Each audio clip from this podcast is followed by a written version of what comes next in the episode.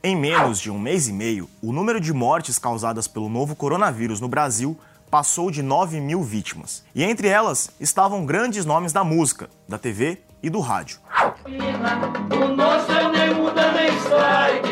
Olha, se vocês conhecerem alguma entidade aí, associação. Daniel Azulay era dessas pessoas encantadas com as artes plásticas. Olá, eu sou César Soto está começando o Semana Pop com uma homenagem a alguns dos artistas que perdemos durante esta pandemia no país.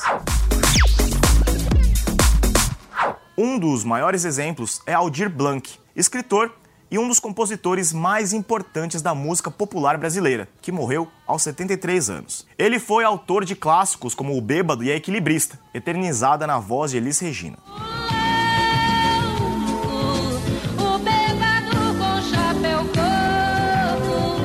Aldir foi dono de vasta obra musical e literária, com composições que marcaram a vida e a história dos brasileiros. Nascido no Rio de Janeiro, ficou conhecido por captar a alma do subúrbio. Ao longo da carreira, firmou longa parceria com João Bosco. Em publicação no Facebook, o músico lamentou a perda. Fomos amigos novos e antigos, mas sobretudo eternos. Não existe João sem Aldir. Felizmente, nossas canções estão aí para nos sobreviver.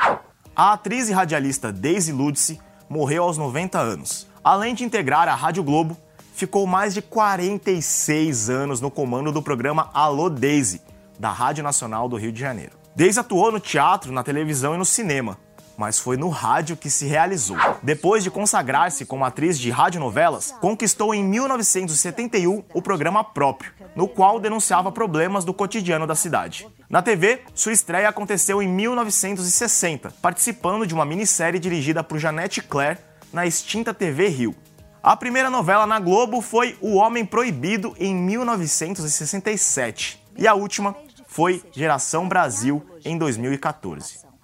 O criador da turma do Lambi Lambi, Daniel Azulay, lutava contra a leucemia aos 72 anos. Daniel ficou conhecido no Brasil inteiro nos anos 70 e 80 por participar de programas educativos para públicos infantis em canais como TV Educativa e Bandeirantes. Desenhista autodidata que se formou em direito, ele também ensinava a importância de conceitos como sustentabilidade e meio ambiente. Querido entre fãs e ilustradores, Daniel foi homenageado em exposição virtual por cartunistas como Maurício de Souza e Spaca. O músico Ciro Pessoa, um dos fundadores dos Titãs, também enfrentava um câncer aos 62 anos de idade. Além de composições emblemáticas com o grupo como Sonífera Ilha e Homem Primata, Ciro tinha mais de 100 obras assinadas por ele. Seu trabalho mais recente como músico foi com a banda Flying Chair. E no final de março, em menos de dois dias, a música clássica brasileira perdia dois de seus grandes regentes. Nascida no Japão, Naomi Munakata tinha 64 anos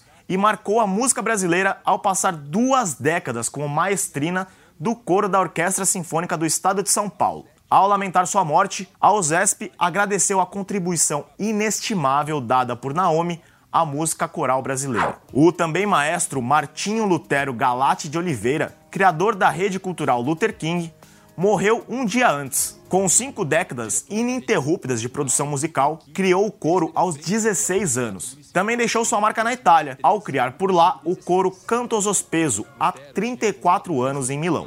MC do Mel foi um dos artistas mais jovens vítima do novo coronavírus. Ele tinha 28 anos. Diego Albert Silveira Santos, conhecido como MC do Mel, estava no Rio de Janeiro quando começou a apresentar os sintomas e voltou à Bahia. Sua mulher também contraiu a doença.